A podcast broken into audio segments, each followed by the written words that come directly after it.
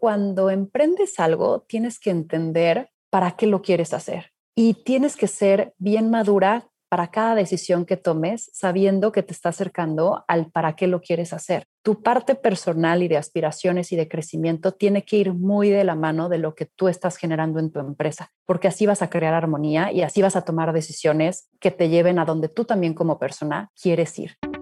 Amazing Retail es el espacio creado por Getin, la plataforma líder en Retail Analytics en México y Latinoamérica si quieres posicionarte por encima de tu competencia, toma tus decisiones estratégicas con los benchmarks personalizados de GetIn. Monitoreamos más de 3.000 puntos de venta en México en diversos sectores del retail. Abre tu siguiente sucursal en las zonas que ya frecuentan tus clientes potenciales. Para más información, contáctanos. Escríbenos a contacto.getin.mx. No desperdicies las ganancias de tus tiendas y capitaliza su rendimiento.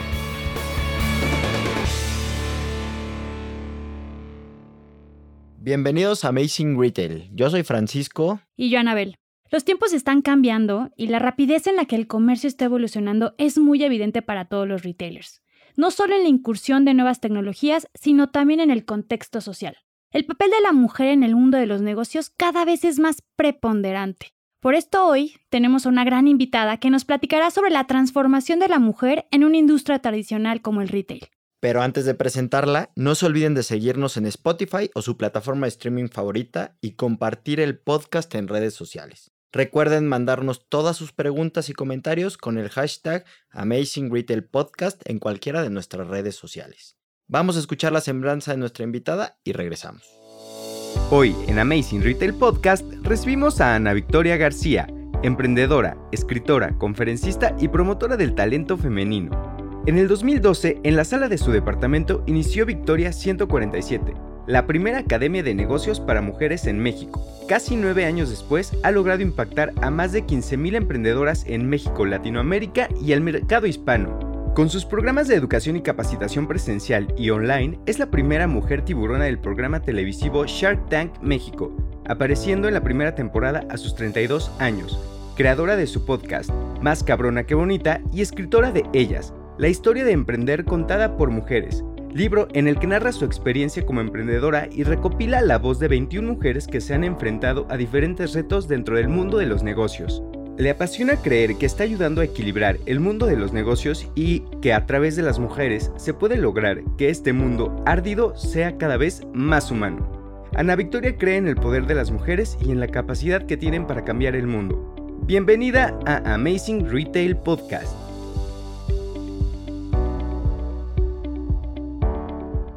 Anavik, muchas gracias por acompañarnos. Estamos muy contentos de tenerte hoy en nuestro espacio.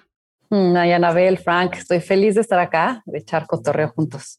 Pues Ana, ya entrando un poco en tema, ya escuchamos un poco sobre tu trayectoria, pero cuéntanos cómo nace Victoria 147 y hoy qué ofrecen, de qué se trata, platícanos un poco. Pues a ver, ustedes estuvieron ahí presentes un poco en el nacimiento de Victoria. Creo que Victoria nace cuando empiezo a tener la inquietud de querer hacer algo yo y empiezo a observar, ¿no? Que es cuando empiezas a, justamente entender de dónde puedes aprender y emprender. Y entonces me di cuenta que ahí estaba justo enfrente de mí la oportunidad, porque en Endeavor, en ese entonces que trabajábamos todos ahí, no había mujeres. De 100 emprendedores que teníamos, solo dos de ellas eran mujeres en todo el portafolio. Así que dije, ¿dónde está este talento que México se está perdiendo de él?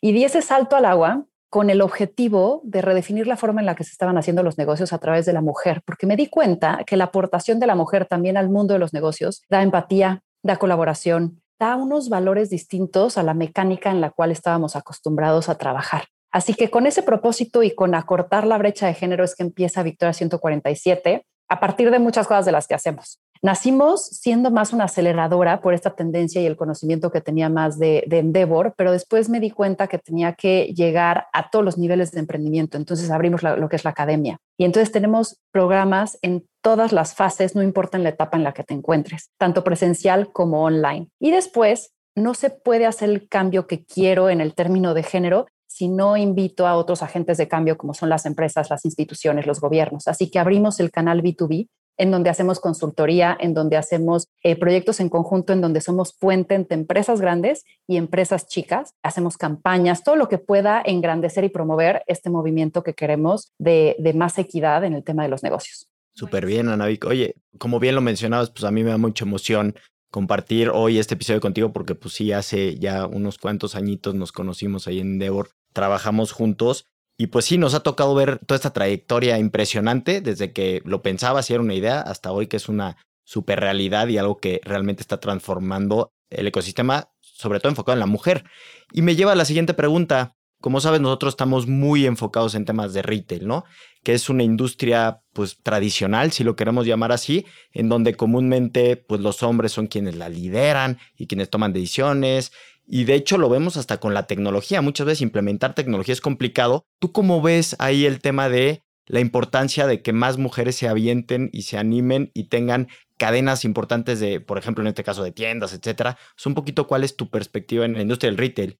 Yo creo que en cualquier industria tener esta diversidad lo que da es creatividad y opciones y nuevas formas de hacer las cosas. Yo creo que una mujer en el retail se enfoca mucho en los detalles y yo creo que uno de los diferenciadores más grandes y de las fuerzas más grandes que tienes cuando tienes una tienda es justamente enfocarte en los detalles, porque estás creando experiencia. Entonces yo creo que la mujer en su proceso mental de que todo es importante, de que es muy detallista, de que cuida el bienestar, de que es mucho más caring, ¿no? O sea, por naturaleza, creo que genera una experiencia en el mundo del retail mucho más impactante o mucho más atractiva o de, una manera distinta a la cual se está haciendo ahora. Entonces, yo creo que eso por un lado. Y por el otro lado, creo que la aportación de valor que también la propuesta de una mujer puede traer sobre la mesa también es mucho más grande, un propósito en donde realmente están buscando una trascendencia, ¿no? No nada más están buscando sacarte los tres pesos de su producto, sino que realmente el producto que ellas están poniendo sobre la mesa te agregue valor de alguna manera y haga tu vida más feliz. Entonces yo creo que en este mundo, desde las negociaciones hasta el cómo se ven, hasta cómo se experimenta una tienda, el tener a las mujeres involucradas hace que pueda haber una transformación.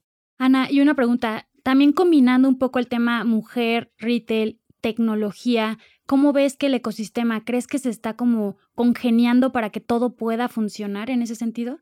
Yo creo que la pandemia nos ha ayudado mucho en muchos sentidos de transformación y evolución. Y la tecnología es uno de ellos, ¿no? Yo creo que nos volvimos mucho más prácticos, nos volvimos mucho más orientados a información, a análisis de data, a, de acuerdo a estábamos compitiendo en un solo canal, que era el Internet, y nos volvimos mucho más específicos, mucho más analíticos en las acciones que hacemos, ¿no? Y, y, sobre todo en la inmediatez que de pronto tenemos las, los resultados, eso hace que sí o sí, para seguir siendo relevantes en el mercado, tengas que usar la tecnología a tu favor y la data que esa tecnología te arroja a tu favor. Entonces yo creo que independientemente de mujer o no, para cualquier emprendedor, tener las plataformas que tú necesites para hacer como todos tus touch points con el cliente y también todos tus touch points de tus procesos operativos más eficientes, tienes que usar tecnología. Y si no lo mides, no se mejora y lo tienes que medir con data. Entonces, como que son esas dos cosas que creo que cualquier emprendedor tendría que tener en la mente en su, en su negocio. Y ya nos diste estas dos recomendaciones súper valiosas. Si tuvieras que decir enfocado, o sea, entiendo que eso es para prácticamente todas las industrias, pero enfocando en retail, una emprendedora que hoy quiera empezar, ¿cuál sería tu primera recomendación para arrancar hoy? Yo le diría que primero no se enamore de su producto ni de su idea y que lo pruebe. Yo a todas las emprendedoras les digo, haz un MVP y sal allá afuera a vender tu idea y a que puedas después, como que con ese feedback, poder hacer los ajustes para volverlo a lanzar. Porque la realidad es que suena muy romántico tener una tienda, ¿no? Pero hay muchos retos atrás de ello y hay unos gastos fijos que tienes que cubrir y tú sientes que al abrir tu puerta como hormigas van a entrar los clientes y no, hay mucho esfuerzo y planeación y todo tienes que hacerlo previo para crear este, uno, considerar que y garantizar que el producto va a ser bueno. Pero dos, crear todo este halo, ¿no? Esta alma alrededor que atraiga a esos clientes. Y entonces yo antes de pensar en ya, abre tu tienda y ya, es prueba que el producto sea bueno. Dos, ¿Cuál es la esencia? ¿Cuál es el concepto? ¿Cuál es la experiencia que vas a brindar? ¿Por qué te van a necesitar? Algo que creo que todos los emprendedores tenemos que tener y más cuando estás abriendo una tienda es cómo agregas valor. Antes las marcas tenían lealtad por la calidad que daban. Hoy la calidad es un commodity ya todos los productos tienen que tener calidad. Entonces, después se fue evolucionando a qué emoción generas. Y hoy es qué adicional le das, practicidad, le das entretenimiento, le das. Entonces, yo creo que hay que hacer esa tarea antes de abrir la tienda y ya una vez que estés ahí es qué experiencia crees que deba de vivir tu usuario y qué le resuelves. Muchas veces, en vez de resolverles un problema, les das más problemas. ¿No? Y a mí, por ejemplo, Corner Shop me parece que es justo eso, es te resuelvo el problema de agarrar tu coche e ir al súper fácil. De pronto nosotros es de, no, pero tienes que llenar esto primero y después pasar a no sé qué, 800 pasos para comprar tu producto. Y es como, güey, hazle la vida fácil al cliente, ¿no? Entonces yo creo que es resolver eso antes y después probarlo. Y ahí sí, abrir tu tienda, pero garantizando que el producto y el alma del producto tiene potencial. Anami, gracias por estas recomendaciones. Y también en ese sentido de recomendaciones, nos platicaste un poco del tema del producto, que se avienten, que prueben, que entiendan. Ya un tema de equipo, de liderazgo, ¿cómo recomendarías que empiecen a manejar también al equipo, no? Porque también es una parte del producto, el servicio, lo que quieres ofrecer, pero también hay una parte detrás para lograrlo. ¿Ahí qué tipo de recomendaciones podrías dar?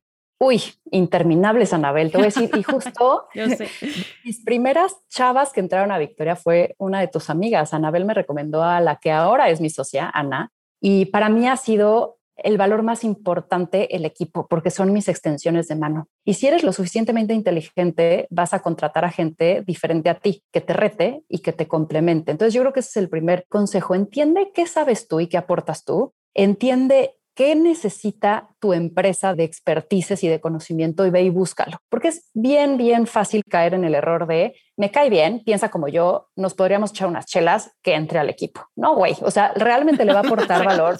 Realmente va a resolver un problema o no. Entonces, que sea realmente un valor que agrega y que sea complementario a ti. Yo creo que la segunda es, no todos son para siempre y no todos son para todas las etapas. Es difícil decir adiós, pero típico error que hacemos es reorganizamos la estructura de acuerdo al perfil. Y no, la estructura tiene que estar alineada a lo que la empresa necesita y el perfil tiene que encajar ahí y si no se tiene que ir. Y conforme va creciendo una empresa, vas evolucionando y no todos los perfiles son para siempre. Entonces tienes que ser como muy juicioso en ese tema. Y yo creo que la tercera sería, no te vuelvas soberbia escucha y haz que la gente te rete y te diga, no, no estoy de acuerdo. Porque después como emprendedor nadie quiere tocar tu puerta y decir, ay, no, es que creo que Anabel se equivocó. No, no mames, se pone bien histérica, ¿no? O sea, no le voy a decir nada, además es la jefa. No, ten esa cercanía para que realmente no te ciegues y que, y que realmente escuches las buenas ideas. No, no centres, no seas soberbio y no pienses que tú tienes todas las respuestas. Buenísimo, Anavik. Muchas gracias. Te conoce muy bien, Anavik. Nada personal.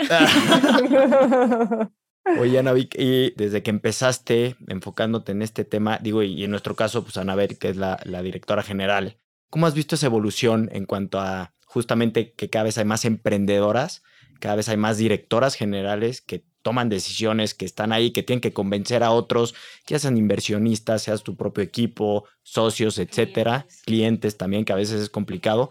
¿Cómo has visto esa evolución y, hacia dónde vamos? O sea, ¿cómo va un poco esa proyección? Yo creo que vamos avanzando. Depende también la geografía en la que estés, porque de pronto te vas a unos lugares dentro de México que dices, chale, ¿no? O sea, ¿por qué estás diciendo eso? Alguna vez hicimos un proyecto de certificación de equidad con un banco regio. Con eso les digo todo y nos dijeron de los resultados, ni los digan porque van a alborotar al gallinero. Y es como, ¿qué? ¿De qué estás hablando? Y en la mesa, claro, había puro güey. Entonces, de pronto esas mentalidades antiguas perpetúan el status quo y hay que moverlo. Pero yo creo que en términos generales, el que haya, eh, sí veo a más mujeres tomando decisiones y el que estén ahí dan un balance bien, bien padre para las empresas, porque otra vez somos complementarios. Yo no creo que hay que promover, a mí no me gustan las cuotas y yo no creería que alguien sin meritocracia esté en una posición por tener un género. Creo que debe de ganárselo y debe de tener el conocimiento, porque si no la empresa también sufre y está haciendo un daño y el rompimiento es fuerte. Pero creo que cuando estas mujeres están llegando ahí, están tomando decisiones diferentes y están haciendo justo lo que les decía al inicio, un ambiente de trabajo diferente, ¿no? O sea, alguna vez Gilda Herrero de Impuesto, una de nuestras emprendedoras, decía, tenemos algo las mujeres que tratamos a nuestro equipo como mamás gallinas que somos. Y entonces no es como que tu hijo llegue y no soy buena para las matemáticas, ah, pues a la fregada cámbienmelo, ¿no? Es como, no, vamos, aprendamos, no sé qué. Entonces el liderazgo sí eh, viene a balancear. Me encanta ahora, post pandemia, que vea a chavitos dentro de mi equipo en la pantalla, ¿no? porque pues no se nos cae lo humano cuando entramos a la empresa, somos personas. Y creo que esa parte integral de lo femenino, no solo por las mujeres, por hombres también, que impulsan estos valores femeninos, sí hace que las empresas sean más humanas. De acuerdo. Anavik, nos estamos acercando al final de este episodio. Y para finalizar, nos gustaría que nos dejaras una reflexión o una recomendación para todas las mujeres retaileras que nos escuchan.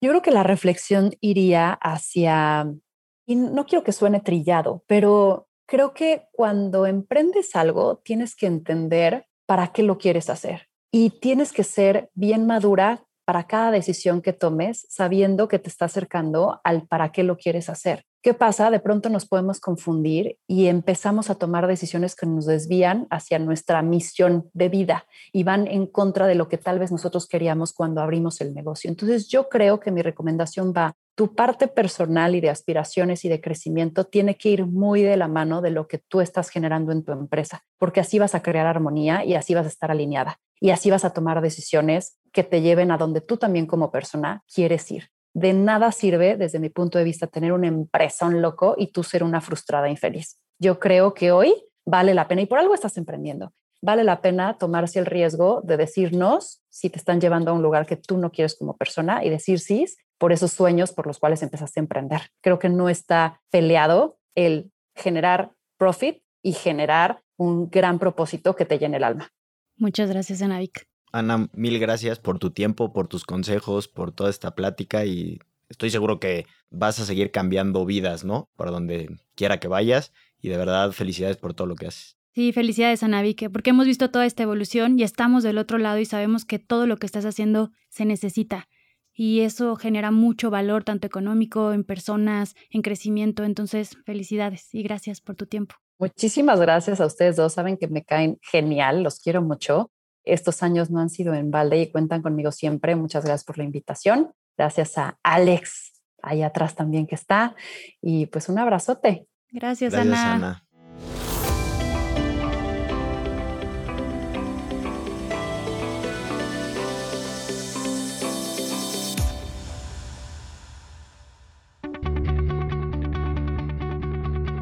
Muchas gracias por escuchar el episodio de hoy y recuerden seguirnos en nuestras redes sociales arroba getting-mx y visitar nuestra página en internet getting.mx, en donde pueden consultar también todos nuestros episodios pasados y más artículos que los ayuden a mejorar sus tiendas. Escríbenos todas tus preguntas y comentarios con el hashtag Amazing Retail Podcast en cualquiera de nuestras redes. Los esperamos el siguiente martes en punto de las 6 con un nuevo episodio de Amazing Retail Podcast. Cuídense mucho. Bye bye.